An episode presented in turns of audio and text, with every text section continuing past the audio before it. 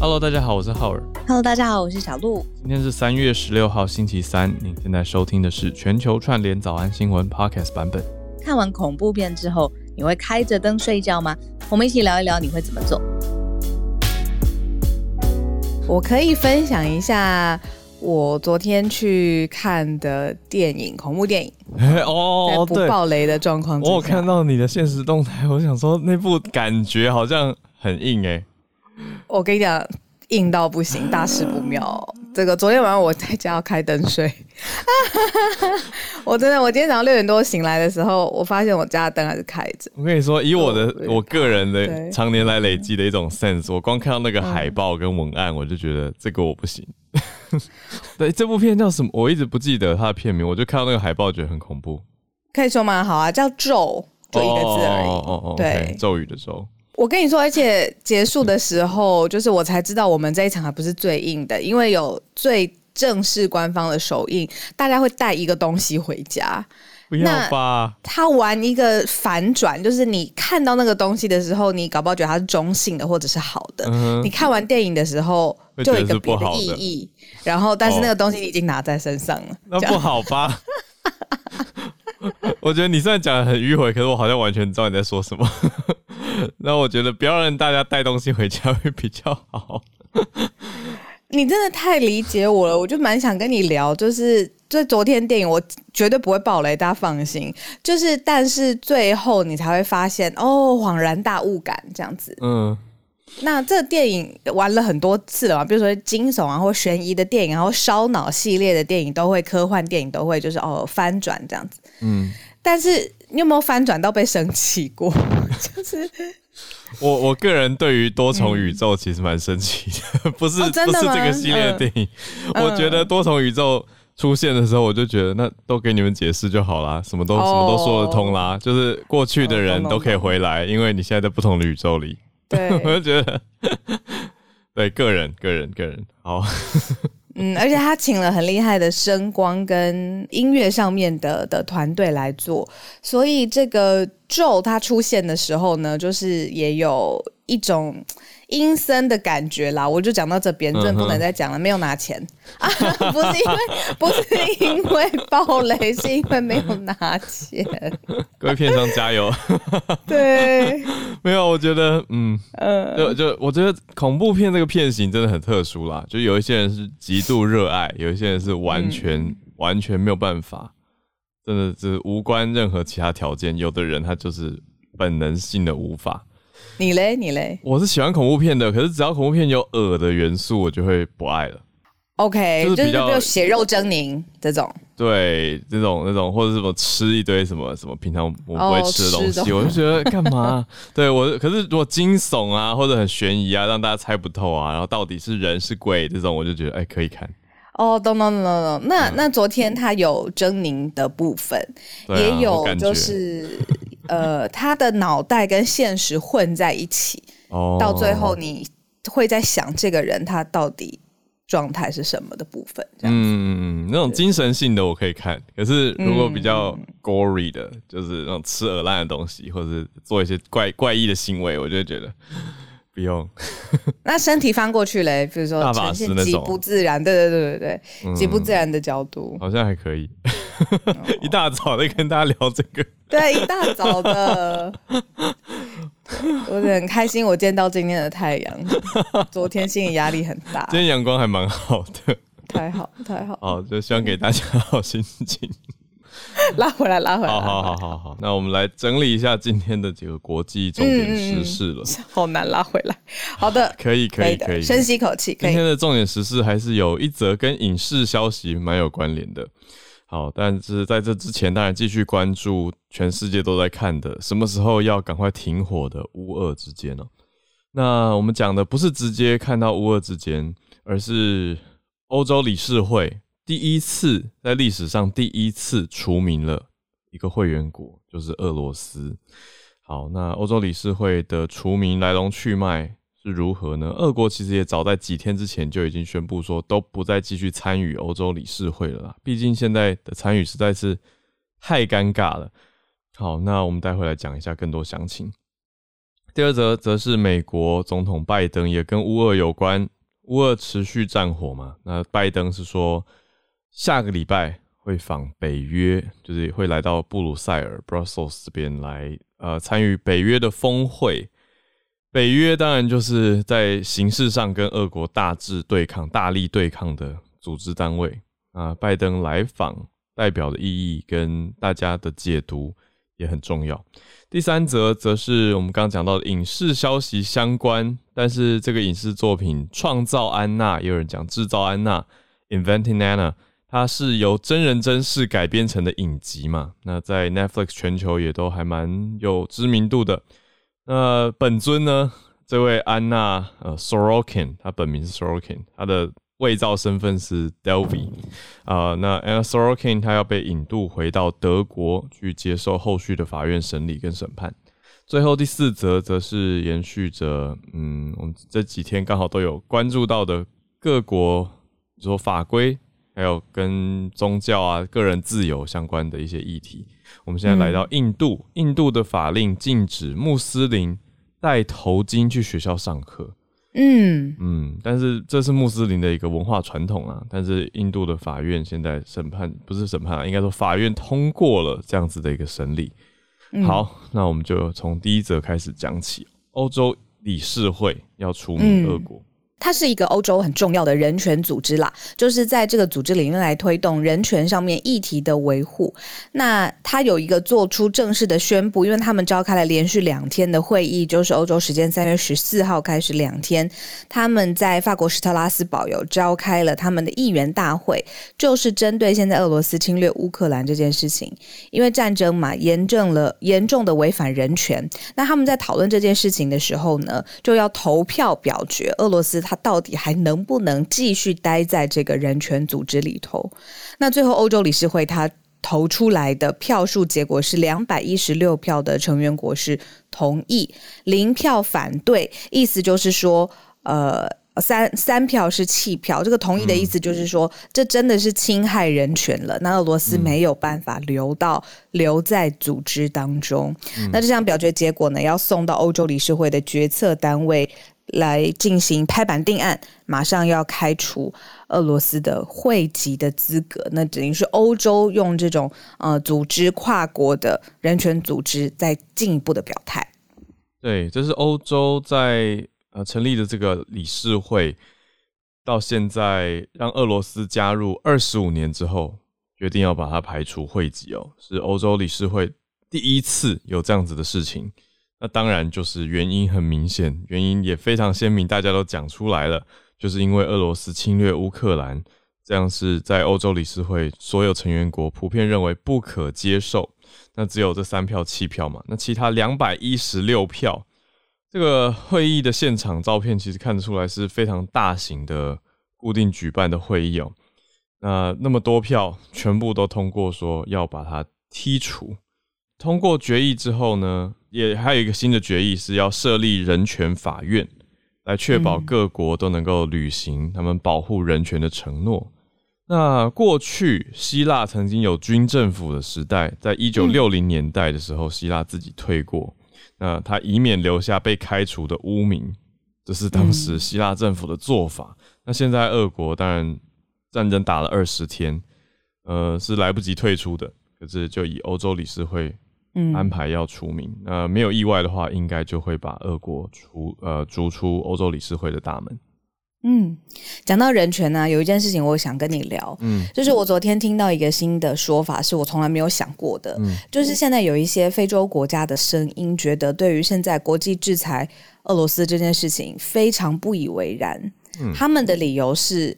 就是侵犯人权、发生战争这件事情，在非洲大大小小的国家发生过很多次，连年来都是这样嘛，也没有看过任何的国际组织以这样子的规模或方式去制裁入侵的侵略国。嗯，那为什么这一次乌克兰为什么这么受到这么大的？对，因为他们是白人。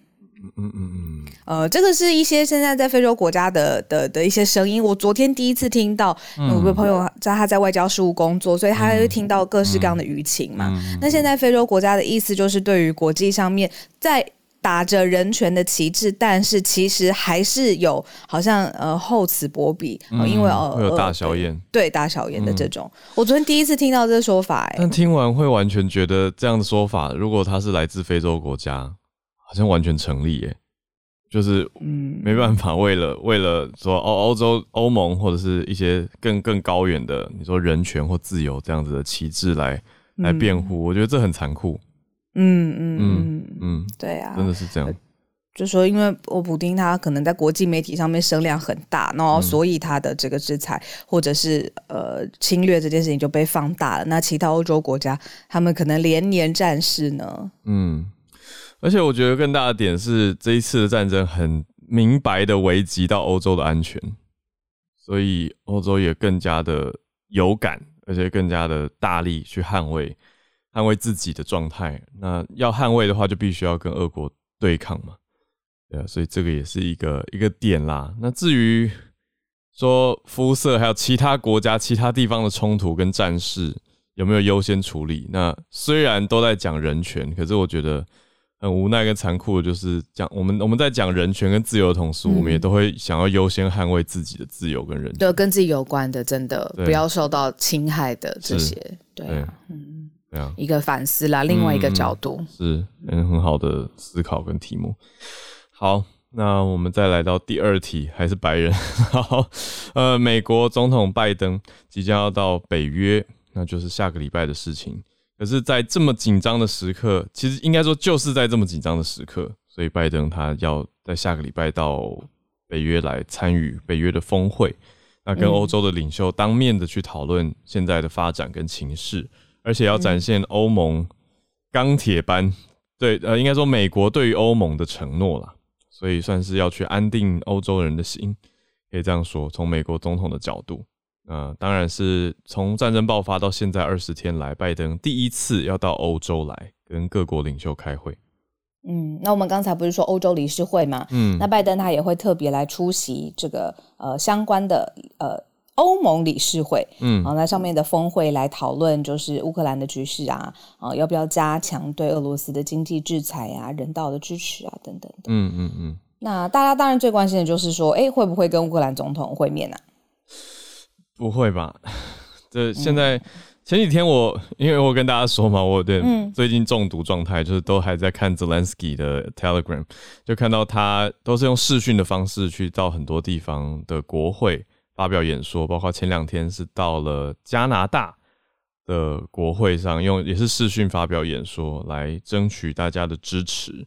对，但是呃，泽伦斯基都 讲中文还是英文？好，泽伦斯基。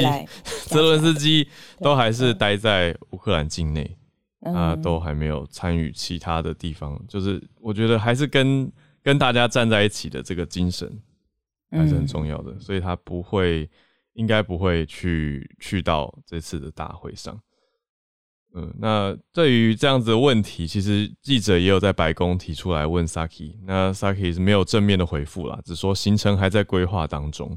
那说拜登的主要目标还是亲自跟欧洲的 colleagues 跟他的同仁们、同僚们来面对面的会晤，来讨论俄罗斯入侵乌克兰的状态。我想是也有有也许有在安排吧，因为如果能够让拜登跟泽伦斯基见面的话，算是对于乌克兰的一个很大的支持，也是更加表明对于俄国的对抗。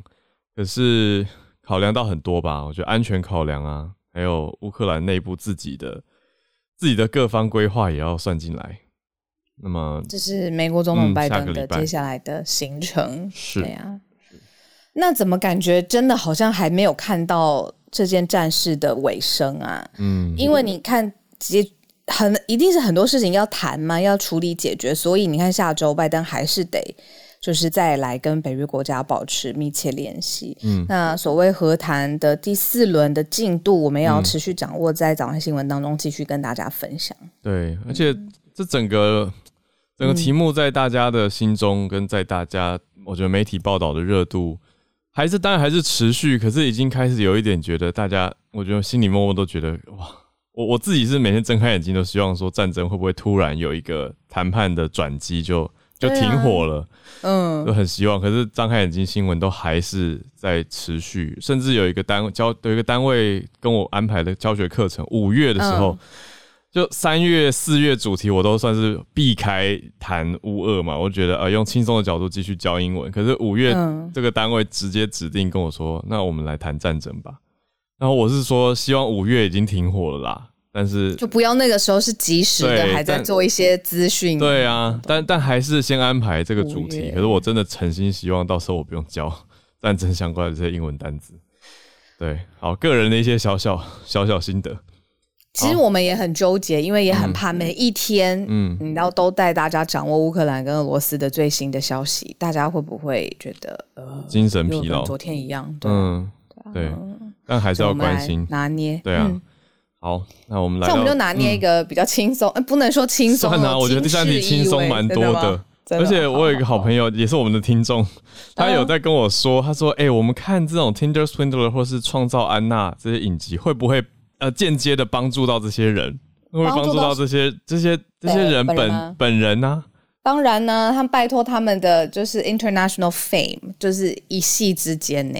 可是他的意思是说，财务上他们会不会跟制作单位索取那种权利金，哦或者说，哎、你改编我的故事，那我要授权啊？我觉得很有可能啊，他也可以透过这种嘖发声管道，或是他的呃名气，用很多方式变形啊。嗯，我觉得可以，有可能就是要实际看他们怎么谈，因为他们不知道是一次卖断的。如果卖断的话，就没有帮，没有没有真的帮到啦，就是财务上。可是如果它是一个比例的话，那也要看，当然也要看影视制作方跟 Netflix 平台怎么谈。嗯，对，这细节其实还蛮多的。我们礼拜五的专题 就跟大家预告一下，有碰触到相关的娱乐经济学的题目，所以对也预告一下。哦非常喜欢。礼拜五我们会会播放专题节目，就没有全球串联了。对。好，那但这一则本人真实的他在真实世界是什么呢？我们刚刚聊的那个就是一个影集叫《创造安娜》嗯 （Inventing Anna），就是 Netflix 上面的热门影集啦。反正他本人呢是一个在莫斯科郊区呃。正常日常家庭的女儿，她父亲呢是就是在卡车货运业这样子，那就是日常的家庭。但是因为他自己呃，能说有创意嘛？或者是很熟悉人心的呃应对跟注意力会该放在哪里？所以他完全创造了一个全新的身份，然后在纽约的呃上流的社交圈，然后把自己定位成人设定位成是一个拥有千千万资产啊。呃，一个一个继承女这样子，嗯，那这件事情，因为他的人设设置的很好，所以他可以在饭店啊、私人飞机啊、各种高奢、高调奢华的旅游当中，就是一一一单骗一单啦，就是这样子蒙混过去，或赊账啊，或是左手到右手啊，就是这种。那最后他真的是因为诈骗的关系啊，确认了金额，然后入狱服刑了。那结果他入狱服刑完了之后，刚刚出来，又因为他签证的问题，又再度的。呃，但服完刑期之后，因为签证的问题，又再度被捕，然后拘留在美国的移民海关执法局当中。嗯，那他是不是要遣返？遣返到哪里？因为他原来是在莫斯莫斯科郊区生长长大的嘛。他的国籍是德国，哦但，对，但他实际上是在莫斯科的近郊出生的。哦，嗯哦，所以很有可能引渡到德国，没错。嗯，他的国籍，对，嗯他是他的他的等于他的应该说他算 Russian German，就是他是恶意德国人，就是哦，俄国籍的，呃，应该不是俄国籍，嗯俄国裔的德国人，德国籍的人。嗯但是以刚刚讲的这些都是非常非常听起来很不可思议的事情。那我我一直在看的是说法院到底实际调查跟判判到了多少呢？这边实际调查是二零一六年的嗯十一月到隔年的八月。所以这段期间是有很明确的法律证据调查到，说他在饭店曼哈顿的饭店赊账过火，没有付任何的钱。我还是觉得这很很不可思议啊！就是将近一年的时间，这至少这九九到十个月的时间，你一直在饭店一直说哦，我我什么卡怎么了，我下个月就付给你。我我家怎么样，我爸怎么，就一直这样就就撑过我觉得是没。有人去跟他问，可能是他的人设太坚坚固了。然后，所以也不会有人说，就是哎，诶那这些小钱，可能对他来讲，就是会以为说这些小钱也不好意思跟他收取吧。对啊，我在讲很有趣，就是连在西方国家也有这种不好意思的 的状态。那反而我觉得，我觉得如果他来到台北啊，他可能收收不了。房东可能会打爆这个人，就是 我觉得房东可能会把他逼走。对，第二个月就报警。对，那他来北京或台北可能都没办法。对，我就觉得很奇妙，反而是在纽约这种上流社会，大家会基于一个你说礼貌或面子，让他一直赊账下去。现在台湾首富还是谁呀？是谁？是还是郭董吧？那就假设郭董的儿子以后长大了，他有一个假设这种身份地位的人，你觉得房东会去跟他要房租吗？还是会耶，会耶。对你讲是对的。没有房东可能看过那个 Tinder Swindler 以后就说：“我怎么知道你 你是不是真的是他儿子？” 对，没错。你是不是跟安娜学了两招？这样。对，我告诉我已经看过这个影集了。他还跟那个人说。因为媒体上也没有常常公开呃这些名人的孩子啊，因为大家其实也都很保护孩童的，你说肖像权也好，或者是隐私权。所以，就算是大家都认识的名人，很多小孩的样貌，大家也不太知道是谁。这也是为什么当时那个 Tinder Swindler 这个大骗徒 Simon 他有办法伪造嘛，他才有办法骗人。真正的钻石二代没有曝光，对啊，对不对？对啊，所以就等于留了一个空缺的身份，让 让他可以去去利用这个话术。对，但是呢。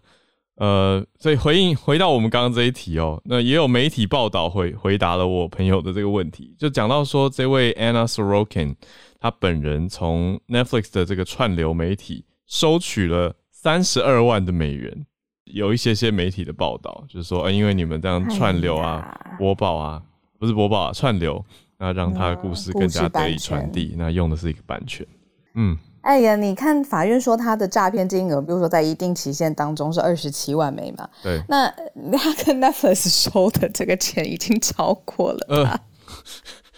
对。你懂我的意思吗？Pros and cons，it's a business。对啊。而且重点是他的 Instagram 还是蛮活跃的，就是他，然后他的 Instagram 经营路线就跟大片图。所以大家刚好就是看，哎，同一个时期有好像一个男版一个女版的感觉了，在一起，在一起，不是这样，哦，不是不是，对不起，收回来，收回来，这样这样有让大家比较轻松一点，好，醒过来了吧？刚刚在聊天室当中啊，有朋友来补充，就是说，好像美国有一个法令哦，就是拒呃禁止罪犯从宣传当中获利，所以虽然他在 Netflix 当中有拿钱了，就是安娜，好像现在法院也判说，这个钱你不可以。就自己拿去享乐就对了啦。你如果有被害方啊、受害方，你要拿这个拿到的钱哦去赔偿被害方。嗯嗯。然后有朋友这样子补充。嗯嗯。好，谢谢大家补充。我们来到最今天整理的最后一个题目哦，就是跟到个人自由或宗教自由有关系。法新社来的消息，来到了印度。我们把焦点来到印度的，嗯，有一个争议的案件，就是呢，一所学校在几个礼拜之前。这个学校先颁布说，哦，禁止我们学校穆斯林的女生、女学生戴着头巾上学。他并没有讲很明确的原因，他就是说，我们禁止你戴头巾来上学。在印度，那有一些人是担心说，哎，你这样不是又给穆斯林一个污名或者是歧视吗？结果今天印度的法院同意了，让学校继续维持这样子的禁令，所以这个学校的穆斯林女生是还是不可以戴头巾上学，不然就是违反学校的规定。那这样子当然就是会引发，比如说呃宗教型的团体来组织起来，然后要反抗嘛。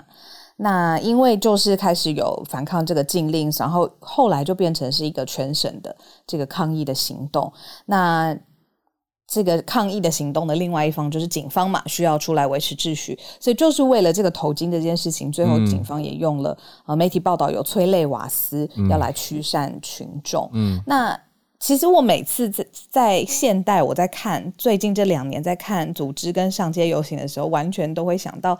啊，疫情，嗯然后也会想到说，那疫情之后难道就不能组织上街抗议了吗？那民民众想要发声啊，然后那我又想到，好，那必须出来维持的警方，嗯，好，等等的。那这一次就是说抗议不断的在升高嘛，那警方接下来要维维护的话，现在是崔雷瓦斯也已经出动了，就是为了头巾这件事。对，那我们来看一下法院的说法吧。对，当然这样的警民冲突是蛮激烈的，但我们看来。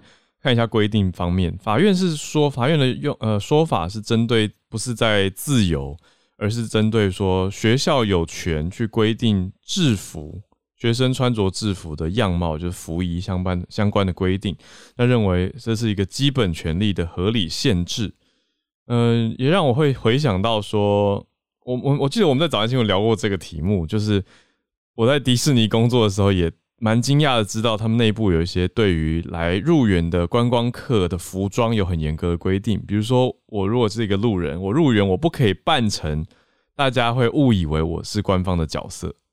假设我我是好，假设我扮成我我好像很难想象我扮成谁。反正假设一个老老奶奶，她把自己扮成类似 Mary Poppins。这样子的角色好了，或者是 Fairy Godmother 神仙教母，那可能就有小朋友会以为啊，你是官方的人，那这个人可能如果如果做了什么行为，那甚至伤及到其他游客的话，那官方会认为这样子责任归属会很复杂嘛，所以他就规定说游客游客有自己打扮自己的权利，可是不可以扮成官方角色，那在门口会被阻挡入园的。我觉得有点像这个逻辑，就印度现在的法院审判出来，他就是说。你学生有有一定的自由，可是不可以这样子做。但是我还是会觉得，嗯，他另外一个角度，呃，这个这个省的叫做卡纳塔卡卡纳塔卡省的高等法院是说，戴头巾又不是伊斯兰教的基本习俗。嗯，这个又又牵扯到对于宗教习俗的认定跟解读了。因为我所认知的许多的。呃，穆斯林他们是从小或者是家里面已经有这样子的习惯跟习俗。那法院说你不是教义上的基本习俗，那变成说法院难道是法院指教了这个宗教的教义吗？所以这些都还是很有争议啊。就虽然你说他有他的道理，可是可是大家还是会觉得，已经穆斯林女学生戴头巾是已经戴了几十年了，这是很多民众的说法。他说，那你就像是印度教跟锡克教。还有基督徒也会有一些个别代表自己信仰的习俗的日常，对啊，你怎么剥夺了他？对，所以法院这样子的判决是讲说，所有法院一开始的初判是说，所有有宗教意涵的衣物都不可以带去学校，传带到学校。他就是觉得我要一视同仁的全部禁止，嗯，他要禁止印度教的，也禁止基督教。那这样穆斯林他就认为是合理的禁止了，是吗？就大家一起禁。很很很难想象，就是当初你看一个女学生的这个她的宗教，不是她的信仰吧？她体现在她的对一小群一小群十几岁的就我呃高中生，然后引发。就你要法院，然后抗议，然后嗯，就是你要信仰的选择，宗教的选择，到现在也还在吵闹啊。我的意思是，都这么久了。我的好朋友，我一个好朋友是穆斯林，那他高中的时候就会需要到教室的角落，时间到了就有一日五更嘛。对，那当时的老师们跟同学们都完全是理解的状态，所以非常的平和。在台湾，在台湾，在台湾台北读高中。对啊，所以 真好。对，就就完全尊重他嘛。就对啊，是应有的，就是也不不干扰，互互相不干扰的状态。是在教室后面，所以同学是在上课是看着黑板嘛，所以也不会影响到。对啊，所以我只是突然想到，因为就是在讲高中的时候的的事情，高中的规定，高中的例子，所以就觉得这是一个很鲜明的对比。就是其实说到底，根本也不需要。如果相处的很好，没有争议的话，其实也不需要法院来裁决介入。对啊，对，也不需要学校去设定禁令。这时候老师功功能很蛮重要的，我觉得，嗯，也是要跟，就是让大家知道有差异也也没什么关系，那就是他的他的选择跟他的自由啊，那也可以给每一个人有同样的空间嘛。对，没错。对啊。来，那我们现在进到全球串联的时间。我是邀请了叶老师，我看到叶老师在讲疫苗方面，这个之前很多人就有在讨论说疫苗到底是是是不是素的这件事情嘛。其实我自己也是吃素的，但是我不会很忌讳这个。但是今天看到这个新闻，觉得很特别，就是加拿大核准了一个号称是全素的疫苗。嗯。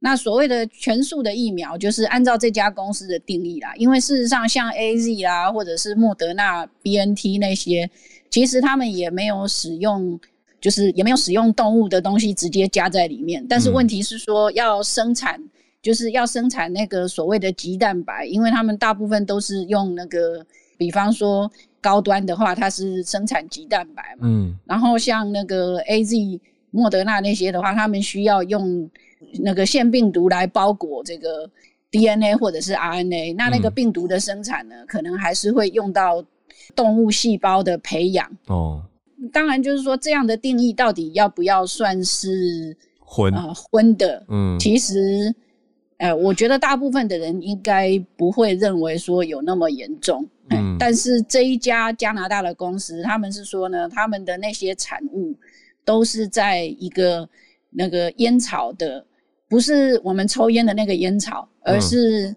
另外一种，就是跟烟草同属的植物里面培育出来的。嗯嗯嗯所以他们号称说，整个就是生产的过程中完全没有用到任何的动物产品。嗯嗯对那这样子的话，就是他们认定说这个是所谓的全素的疫苗。嗯哎，那当然就是说，呃，这个其实我目前看起来，这个疫苗是就是完全的 OK，就是说它的效果也很好啦，等等啦这些。然后对加拿大的意义，我想这个是它的，就是说等于说他们可以自己，因为这个疫苗是在加拿大研发生产的，嗯，所以他们就可以不需要依赖国外的疫苗。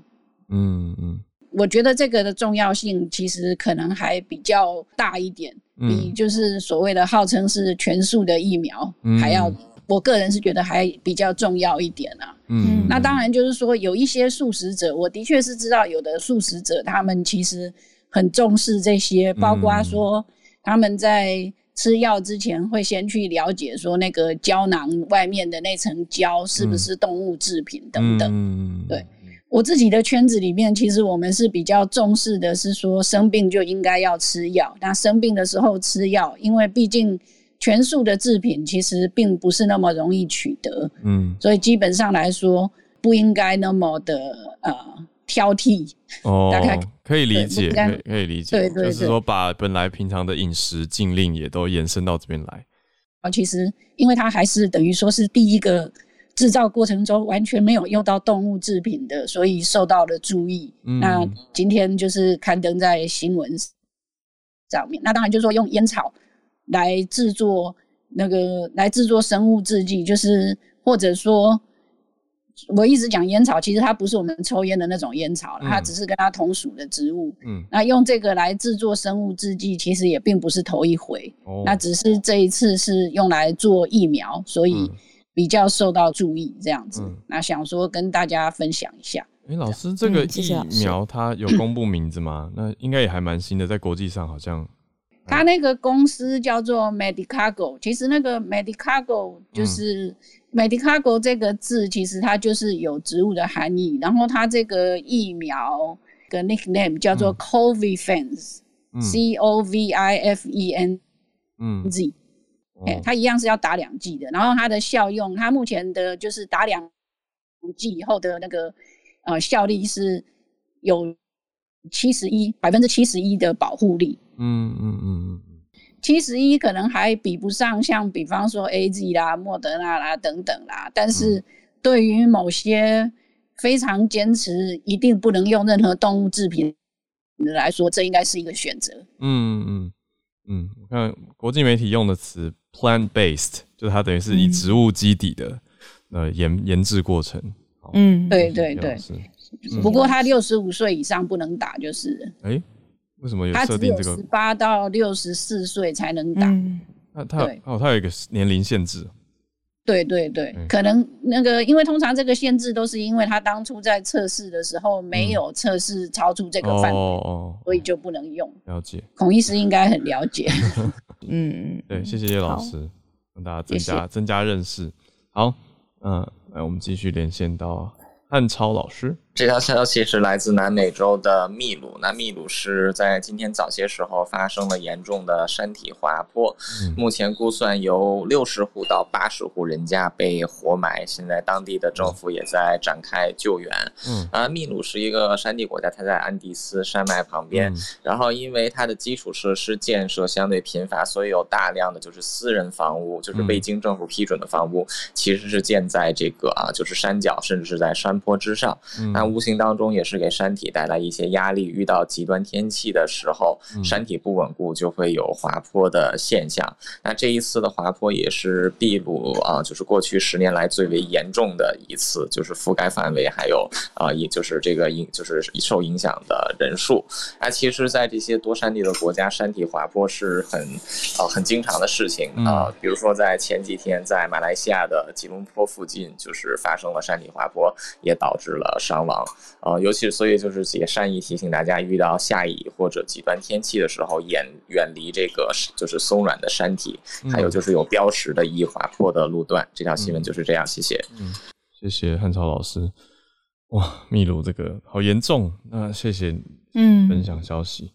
那这个是属于大自然的灾难，怎么说灾难？嗯，那如果说是在工作的时候，自然当然它是有一定的危险性嘛。嗯，但是说在工作的时候，嗯，保护跟防护的措施，有的时候也要考量在整个工作流程整体里面嘛。嗯，对吗？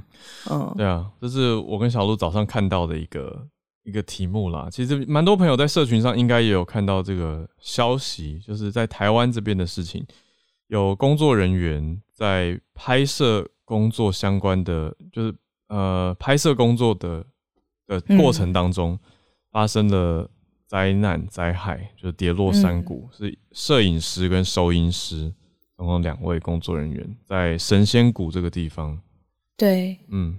那一位原来是一开始不小心，然后第二位是要去抓他的时候，嗯，但是两个人就是因为可能防护的措施，或者是没有始料未及啦，嗯，然后可能当然里面会有更更多更多的细细节，可能还要慢慢厘清，就是说是不是工作时间啊，或者是大家可能没有想到，就是哇，这个没有防护的地呃状况下要去到有危险的地方等等，嗯，那反正最后就是因为在。呃，这这场不幸的意外当中有两人丧生嘛？嗯，那也意外就是开启了一个在影视工作行业里面，到底怎么样才算一个安全可靠的工作体系，而不是一直是靠着热情或者是哦凹你一下，多待一下好不好？啊，这样可不可以？好了，拜托啦，这种嗯嗯嗯，有很多社群上面的讨论，那包括很多艺人也有回响，嗯。对，这个是我觉得好一阵子来没有看到这样子的风波。应该说，我觉得是当然是一个很难过的事情，很难过的遗憾的憾事。但是呢，却带动了好的讨论啦。就是在这个影视或者电视工作圈，其实我觉得都常常有超时或者过劳的状态。就就是会让大家有一种嗯，劳基法是什么的这种状态，就是比如说，哎，导播就是说，那我们再再拍一次，那大家可能已经很累了，可是这个镜头我们再一次，可能就是要等演员哭出来，或者是等等什么镜头，或者等什么画面。那你说如果是外景的话，光线的变化，还有一个一个车声或者一个嘈杂声，我们可能这一颗镜头就再来一次。所以都会很容易超过原来表定的工作时间，让工作人员的工作时间拉得很长很长。所以这一次的许多许多艺人，前几天其实大家应该有看到很多艺人朋友在社群上面发声，就是当然是觉得很遗憾很难过，可是同时也在鼓励跟要求工作人员的权益。那这当中我看到是炎亚纶严批，他特别明确的。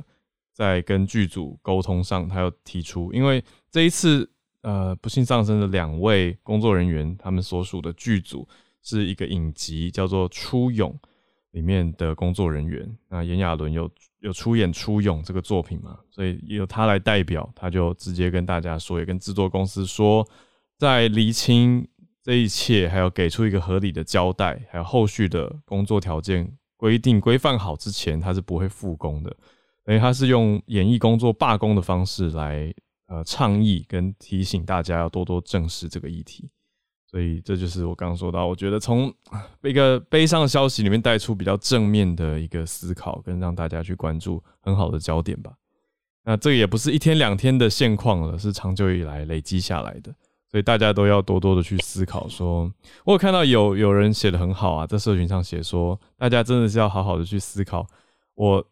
过劳不代表我认真，或者我过劳不代表就是比较好。哦，真的，嗯嗯，对。就是昨天我们不是在讲说说生生病了，亚洲小孩会硬是要去学校，嗯，这个是一样的道理啊。对啊，那工作职场会更复杂，尤其是影视工作，它有的时候会深入到你说可能比较少的人去的地方，然后才有那样子的景色，你要拍摄就可能有的时候会要超出时间或工作安全范围的时候，那怎么办？怎么取舍？这个需要有一个制度的建立，没错，没错。而且我看到昨天跟我们一起连线在波兰边境的 Darren，嗯，对他今天也在我们听众席，然后也在我们聊天室当中，对他今天也在。然后他自己本身就是你知道摄影工作啊，他在做比如说影像跟摄影的时候，而且又是在战争 的地区，就是也是要特别注意安全啊。我只是想说这个，嗯嗯，对啊，而且我的重点是现在是。半夜一点 一点多，快两点，波兰时间的快两点，那乌克兰时间是已经两点四十七了。对，那你们在边境，好，多多。家人很年轻，还是要睡觉啊？对对对，注意安全。好，非常感谢昨天来跟我们连线。讲到睡眠这件事啊，你知道我那天看了一个呃叫做什么脑部显影，它让一个老鼠。就是十六天不睡觉，虽然有点不人道啊，就是让他十六天不睡觉，然后去照他的这个脑袋里面的血管，嗯，然后就发现他只是十六天就是没有好好睡，哎，十六个小时讲错了，十六个小时不睡觉，嗯嗯，十六天不睡觉完蛋了，不是是十六个小时不睡觉，就是一天当中没有好好睡啦，这样，嗯，然后呃，他发现他的那个血管壁里面就会增厚，哎，嗯。嗯，然后还有他的脑部，就所谓的灰质，就是让那个大家记忆跟认知可能会出现一些状况的灰质也增加。那我看到这个显影，他的意思就是说，希望大家一定要好好睡觉，因为不睡觉其实是会让你的脑部造成一些负担的。我觉得不睡觉对身体的伤害伤，那种伤害伤害真的很大哎。嗯，就是免疫力啊等等这些，其实都影响超级大的。大家还是好好睡觉，十六个小时。就已经会有变化。我对像是你刚刚讲到那个血管壁增厚，我就会想到很多不不很多人也是高血压，也是来自不睡觉啊，可以这样说，就不睡觉它也会造成你很多身体的状况。所以说大家要多多的注意啦。突然间想到 Darren 他在战区，然后他有在聊天室跟大家讲，因为蛮多朋友都从昨天开始有关注他们的报道，然后刚刚小小小担心，还有 Darren 已经回来留言了。就说今天进去乌克兰了，会赶快把影片、照片更新上去。哦，太好了，对啊，好好注意安全。因为因为后续有蛮多媒体，其实一两三间媒体都有派派人嘛，TVBS 啊，然后还有呃报道者，华视也有，嗯，华视，然后像动眼神经制作人，他呃呃，眼球央视。对对，我国伟大的央视这样，那也有派记者，那但是 Darren 真的蛮早的就已经到了现场，他跟他的同事杨毅嘛，嗯，对啊，所以呃大家很关心你们，对，是希望把这个温暖传到这样。好，那我们来连线到今天连线到孔医师，应该是几个月前已经有讨论过疫苗有没有荤素的问题，哦，嗯，那那个。假如是说狭义的了，就是你整个在这些成分，这些成分有没有利用动物，从动物取得，不管直接间接哦的话啦，应该是没有。嗯，那大概在去年中有一度，那个曾经在。呃，社群网络传很多啊，嗯，那那时市面上比较有一个争议的是那个印度的 Covaxin 这个灭活疫苗，嗯，它在研发过程中好像有用到牛的血清啊，嗯，所以那个有一点间接啦，哦，那可是假如是说成分啊，比方说有人说 mRNA 或是这些 DNA 哦，然后外面的腺病毒外面包覆的这些脂质啊，嗯，这些成分还有它的生。生成的过程应该都是没有利用到动物的哦。嗯，那可是当然也有人会说，哎，那个假如你要说广义的话，嗯，那比方说任何疫苗，它在研发过程，它相信它一定都经过动物试验。嗯，连这 Medicago 一定也有哦。这个现在这个加拿大已经批准的这一个广义都算。呃，呃呃动物试验，我说的是动物试验，因为它一定是先经过动物试验，哦，然后它才会到人身上开始做临床试验。我指的是这个哦。OK，呀呀呀！所以你一定牺牲过动物哦。那假如我不知道这样子，对于宗教上的荤素者会不会很在乎这个了？哈，就是 因为。经过最最最后一个药物或是呃疫苗上市，它前面一定牺牲过动物。那我不知道这样会不会就他们也觉得不行哦。嗯嗯。那可是基本上应该这个呃疫苗是没有荤素之分的。去年这一个新闻这一个消息一直在传的时候，我们的佛教团体其实。也有发过声明，就是疫疫苗没有荤素之分，就请信众要 不要相信这样的说法等等，然后这个给大家参考一下。嗯。然后另外是刚刚有讲到那个小鹿讲到的那个，我我就想起上礼拜其实有一条新闻，我我放掉了，因为我觉得讲的大家可能会有一点恐慌。嗯，如果刚刚有讲到大脑大脑那个的事情哦，对，上礼拜有一篇那个英国的研究，那是演看这个长新冠，我们知道 Long COVID 这个后遗症哦，那他们去研究了几百个人。然后看到底这个也一样用影像的研究哈，嗯，看这些人的大脑会不会有点有什么变化，影像上会不会有什么变化哦，嗯，那结果他就消息是蛮令人看了会担心的哦，他们发现有部分的呃部分的感染后的人，不只是重症的哦，即使一开始他感染只是轻症的人，他们发现追踪几个月之后啊，某一些人的这个大脑的灰质、白质，它它皮层、大脑皮层，它会萎缩。嗯，都特别是大家知道，我们知道早期这些病那个病毒，它可能会有嗅味觉异常嘛。哦，他说在嗅觉支配嗅觉的这个大脑皮层萎缩，有有看到萎缩哈，所以他就有点，他就担心说，哎，它是会有长期的影响的哦。嗯，那可是我要跟大家说，这个研究哈。